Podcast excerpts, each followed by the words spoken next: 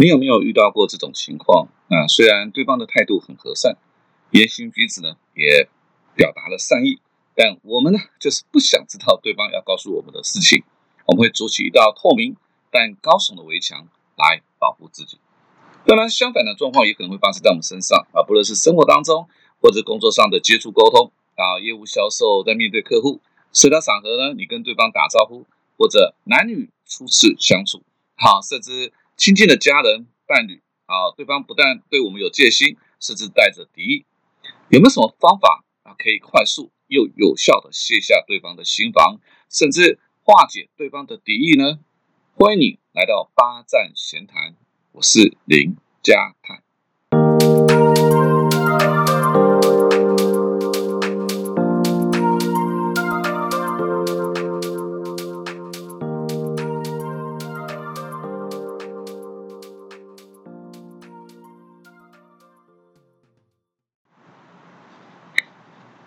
在销售也好，谈判沟通，甚至团队领导的课程当中，三个伙伴呢，常提到一个问题，就是如果对方有戒心，心防很重，怎么办？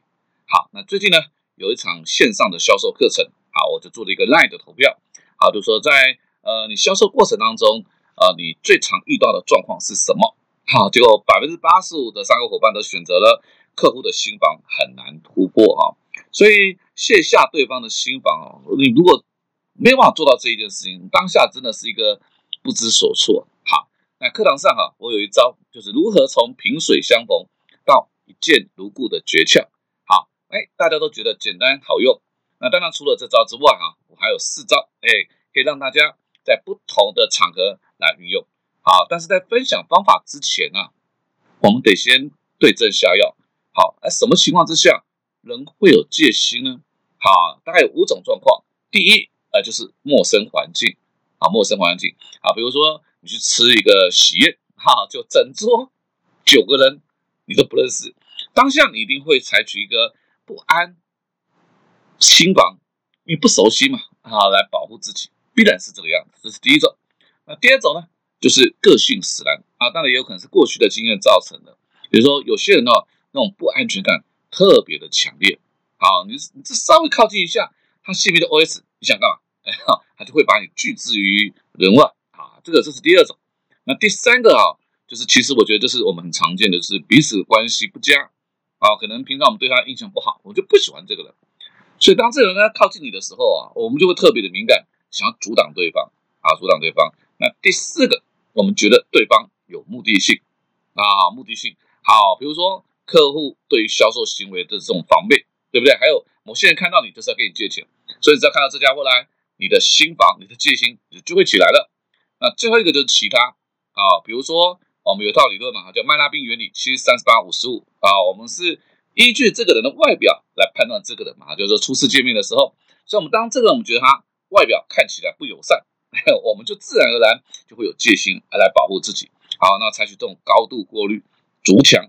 甚至用否定、反驳的方式啊来保护自己，那这大概是一般的人哈会有心防的五大状况。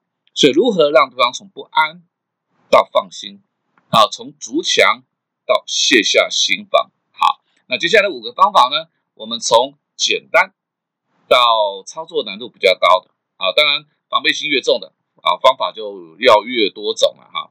第一个我认为比较简单，就是聊天连接。注意，重点是放在连接，也就是找到你跟他之间的连接，很适合这种陌生环境。好，对方觉得你有目的的啊。那通常呢，我就会用五感，就视觉、听觉、嗅觉、味觉、触觉，好来找话题，建立共同点。好，比方说，呃，在我还在职场的时候，我在担任这个主管的时候，我常常要去挖角，你知道哈，而且找别的券商啊，一起做的不错的营业员来加入我的团队。好，这就完全符合我们刚刚讲的陌生有目的性，所以对方来啊一定有戒心。我的方法通常都是闲话家常啊，闲话家常之外呢，因为证券这个圈子啊其实也不大啊也不大，聊着聊着我们就会遇到几个共同认识的人，哎，跟他的关系还不错哦。每一次啊，我们只要聊到共同认识的人，彼此关系很好，然后我们当场哦就像变成朋友一样。为什么？我们就有共同的话题了，连接起来了，然后找到共同点了。好，那当然。从吃喝玩乐，呃，这是我觉得最安全的聊天方式，慢慢的哈，走到那种哇，他乡遇故知，原来你对我老家的一些事情有了解啊，那慢慢慢再切入到情感面，甚至隐私，好，所以啊，第一次见面哦，就能够聊到欲罢不能，相见恨晚。其实用这个方法真的屡试不爽啊，屡试不爽。这是第一个聊天连接。那第二个呢，就是示弱啊，适合哈，就是这种他天生个性就是比较防备型啊，或者是我们彼此关系呢不是很 OK 的，或者对方觉得你有目的性啊。那我先讲哈，很多人对示弱会误解啊，觉得他装可怜啊。示弱不是只有装可怜啊，其实他示弱基本上就是让对方的心理高度觉得胜过自己。好，那因为大部分都是这样子的。如果我的心理高度比对方高，我们通常不会对心理高度比我们低的人有戒心嘛，这是人性嘛。啊，那举个例子，就是在啊几年前呢，有一次我们去拜访中央院会的一个院长，好院长，好，我们跟他约好时间了，去了之后，院长就说我很忙，我只有二十分钟，好，我只有二十分钟，我笑了一笑，好，大人物嘛，一定要忙嘛，那这个是真忙假忙，管他的。先聊再说，于是我就说啦，我说院长，这个我我家人啊，听说我要来拜访你，哇，比我还要开心啊！哦，一讲完之后，就变得哈哈大笑，哦，结果我们一聊聊了一个多钟头，我们这个团队就跟他聊了一个多钟头。所以啊，我常用的这种所谓的示弱，大概包括了像我刚刚讲的赞美啊、请教、装糊涂，都可以达到这种效果啊。我特别喜欢从对方的身上去找亮点亮点。啊，不管是用赞美或者请教，哇，只要对方开怀大笑，你知道人只要笑了，那还有什么心防，对不对哈？呃，特别是这种我看起来比较干练、哈哈精明、强势的，我们我们这种就很吃亏，我们没有那个意思，那别人看到我们就会有戒心，所以我用示弱的方式哈，往往，往往就能够把对方的心防给放下来。好，这是第二示弱。第三呢，啊，就是巴纳姆效应。我们在第五十九集的时候啊，我有介绍巴纳姆效应，就心理认知。还有，那我记得那一次是我去拜访一个企业访谈，好，我们继续访谈，那对方呢来的是小老板邵东，那我就一看到我就知道，我就觉得他就是一个心不甘情不愿来这里，所以有点就很敷衍、冷漠，你知道吗？不是很愿意来，可能他老爸叫他来吧。好，我想这样谈下去没有什么意义啊，我就用一个第三者拉进来，就说啊，我有一个朋友也是接班人，啊，也是老爸抓着全不放啊，哦，然后他做什么事情老大不认同啊，那员工呢就会觉得说啊，你就是运气好，你是因为刚好老板的儿子，哦，那满腔热血哦，到后来那种无力感，啊，又没有人可以说，那现在哈，老爸又一直还在台面上，啊，一直在当董事长，自己接班遥遥无期，那年纪大了，你知道体力心力哦，一定都在衰退。又看到公司的优势哦，也在越来越衰退，哇，真是无力感加担忧，心疏虾狼灾哈，真的是很难过。结果我讲了我这个朋友的故事之后啊，那一天的访谈呢，这课程好像没谈什么了，没谈很多，反而聊了很多接班的问题啦，如何掌握权力啦，啊，如何让员工挺他啊，这些额外的话题哦。那所以巴纳姆效应特别适合用在这种态度比较傲慢、哎，心防比较重的人。啊！你只要直攻对方的软肋，一下就把他的铜墙铁壁烟消云散。好，这是第三个方法——巴纳姆效应。那第四个方法，创造熟悉的环境，而就是对方熟悉的环境。好，特别是人跟地点。好，人跟地点。呃，A 啊，他其实是现任的明代，那 B 啊是他的高中同学，也想竞选。那你知道那种地方哈，这种。背景形象很类似，其实他们的票源就很重叠，你知道吗？好，如果两个都出来选，鹬蚌相争，很有可能啊，两个都落选。所以 A 啊，很主动的找 B 谈了两次，都不欢而散，因为 B 就觉得 A 打压他，啊，就觉得你就看不起我，啊，所以到后来啊，赖完全不读不回，啊，也不接电话，所以我就建议 A 了哈，去找这个你跟 B 都共同认识的朋友，啊，同学最好。然后去你们高中的校园，啊，再约几个高中同学打一场篮球赛。好，就 B 一到现场看到 A，当场就翻脸了，他就觉得被骗了啊。但禁不住呢，其他同学劝说，你知道吗？所以 A 跟 B 啊，另外两个同学组一队，另外四个同学组一队打篮球。结果 A 跟 B 输了，A 跟 B 输了之后啊，，A，也不知道怎么心血了，还是怎么样哦，心情崩溃啊，就大哭了，哭得很伤心。A 哭了，B 也跟着哭了，那两个大男人哭成一团。我是没有问他们两个到底聊了什么东西了，因为这个就不问了啊。反正后来啊，B 就当了 A 的竞选总干事，化解了一个可能哈会两败俱伤的结果。所以对这种对双方关系恶化，我我会蛮推荐用这个方法啊。如果再加上有一方示弱，其实慢慢往往都会有那种挺圆满的结果了。好，这是第四个，创造对方熟悉的环境。最后一个呢？叫做逆向心理学，好，放在最后一个啊，它一定是有它的风险，对不对啊？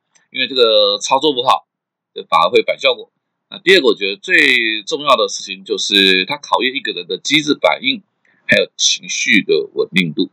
好，举个例子吧，我我在出第一本书的时候，我去上飞碟电台，当时访贝那个节目的两个主持人，男生女生啊，都是现在赫赫有名的、很知名的艺人啊，哈。那这个男的主持人呢，就翻翻我的书啊，就跟我讲说：“啊，你出个书也不找一张好看一点的照片啊。”然后我就吐回去，我就讲说：“我卖的是专业，不是写真集。”哎呦，他就反应哦，反应很快哈。那我们俩就聊起来了哈，就后来就变成很不错的朋友。好，是第一个。那第二个是有一次我在帮保险大会上课啊，五百多个人，好，有一个女孩子举手，还是说她有事去拜访客户。客户很生气，就指她的鼻子破口大骂：“因为保险都是骗人的。”然后他说：“老师，那怎么办？”他一讲完，台下五百多双眼睛啊，就只盯着我看，看起来蛮多人都被骂过了。好，我就说：“那这样好，我们做个示范，我就邀请这个女孩子上台，好，也请工作人员搬两张椅子，我们就坐在一起，面对面。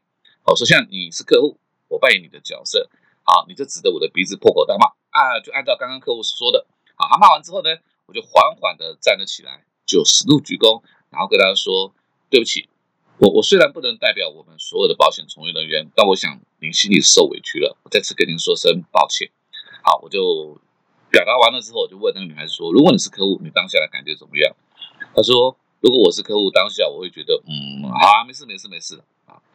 这种当对方居高临下、咄咄逼人、哈，咄咄逼人，或自己处于逆势的时候，这种出其不意的反应啊。”反而让对方瞬间不知所措，你知道吧？不知道怎么办才好啊！哦，直接哦就攻破对方的心房啊，反而逆转胜，哎，掌握了这个大局。这做法大概有三种啊。第一种就是问东答西，故意答非所问啊，让对方完全不知道你在想什么啊。当他一头脑昏掉的时候，那个心房哎就没有了。那第二个就是出其不意，顺势示弱。哎，就是我刚刚那个保险大会那个，就是属于出其不意、顺势示弱，当场他就心软，因为示弱了嘛。好，他没有想到我会这一招，因为大部分都会解释的，啊，我没有。第三就是展现机智、幽默回应。好，我在出第一本书的时候，那个主持人这样子跟我开玩笑，我用的就是这个方法。好，那当然，以上这五个方法，卸下心防的方法，哈，都需要你不断的练习啊。呃，没有没有哪一个人能够天生把很快的学完。听完这一集，你也是不会了啊！啊，让自己不断练习熟练。我训练我自己的方法跟各位分享，就是我很喜欢在新闻上面啊，啊，看别人的困难，然后去想我自己可以怎么去做啊。比如说最近很红啊，强尼逮捕啊，还有那安德赫伯，对不对啊？啊，他们俩在法庭上面的攻防，有兴趣你也可以看一看，你可以问问自己，如果你是当下，你是两边的任何一方，你会怎么回答？好。呃，通过这种练习啊，你不但反应会比较快，而且这个表展现出来的态度会自然，不矫情做作，好，才能让你不管遇到任何的高墙，都能让那个高墙自己啊消失掉了。好，那我们刚刚前面一开始提到了啊，我们也会对别人有心防、有戒心嘛，啊，所以遇到遇到对方有戒心、有心防哦，我觉得根本不用生气或者气馁，就叫人之常情，啊，人之常情，没没有什么好生气的，相反的哈。我还蛮喜欢遇到那种哇戒心很强，一看起来就是不好惹的，我就把它当做是一个挑战的游戏。为什么？既然对方那么难搞，输了很正常，没有什么机会成本，你知道吗？哈，那相反的哈，万一万一挑战成功，哦，能够把那个当场墙筑得很高的，然后哎没了，哇，那种成就感真是太爽啊！所以这种呃，可以好好的练习的机会，我向来是不会放过的。好，那当然我也必须要说了啊，还是会有一些人，不管你再怎么努力，你就是没有办法改变他对你的态度啊，因为毕竟人不投缘呢，也是一种缘分，你勉强不来，也有可能只是在当下他的心情不好啊，你就刚好预计在他心情不好的时候，你再怎么努力也不是很有用。那还有一种呢，就是他就是喜欢跟人保持距离，然后。嗯，我在想，一个人要如要这样子为难自己啊，我我们也不用去为难自己的，对不对？好，何必勉强？好，那希望这个节目呢，这一集的节目呢，能够给各位一些如何啊卸下对方心防，让你在工作上、生活上都无往不利。好，八站闲谈，捕捉平时错过的风景，发现被忽略的观察角度，让生活多一点乐趣，人生多一点厚度。如果有任何想要跟我分享的事情，你可以搜寻我的脸书粉丝团“八站闲谈”，也别忘了帮我留下五颗星。我们下次见喽！